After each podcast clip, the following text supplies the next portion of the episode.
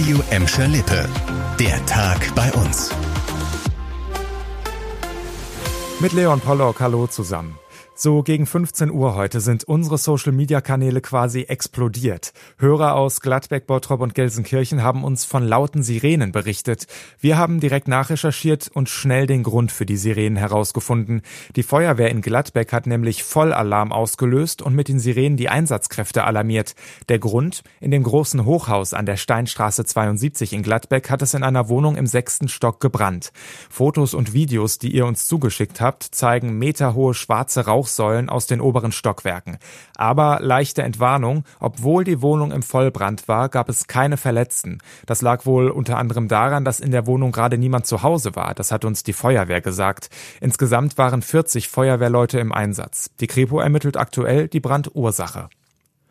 Feuerwehr ist auch ein gutes Stichwort für unser nächstes Thema, denn gerade wenn Menschenleben in Gefahr sind, ist es wichtig, dass die großen Feuerwehrautos schnell zum Einsatzort durchkommen.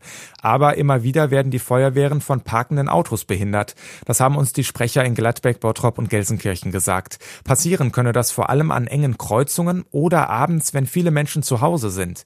Erst Anfang der Woche war die Gelsenkirchener Feuerwehr bei einem Wohnungsbrand in Schalke nicht durchgekommen, weil die Straße zugeparkt war. Feuerwehrsprecher Carsten Joost erklärt, was in so einem Fall passiert. Wenn wir abschätzen können, wenn wir jetzt einfach durchfahren, sprich bewusst einen Schaden am gegnerischen Pkw an unserem Fahrzeug in Betracht ziehen würden, ähm, wenn wir absehen können, dass unser Schaden nicht so groß ist, dass unser Fahrzeug danach nicht mehr einsatzdienstfähig ist, ähm, dann würden wir tatsächlich auch, so wie es da jetzt letztendlich auch passiert ist, ähm, durchziehen mit dem Fahrzeug. Das heißt, billigend in Kauf nehmen, dass wir ein äh, abgestelltes Fahrzeug dann beschädigen würden. Wer mit einem geparkten Auto einen Feuerwehr- oder Rettungseinsatz behindert, der riskiert ein Bußgeld von bis zu 100 Euro.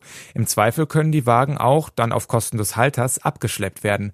Insgesamt sagen die Feuerwehren in Gladbeck, Bottrop und Gelsenkirchen aber, dass es zum Glück Einzelfälle sind, in denen die Einsatzfahrzeuge wegen parkender Autos nicht durchkommen.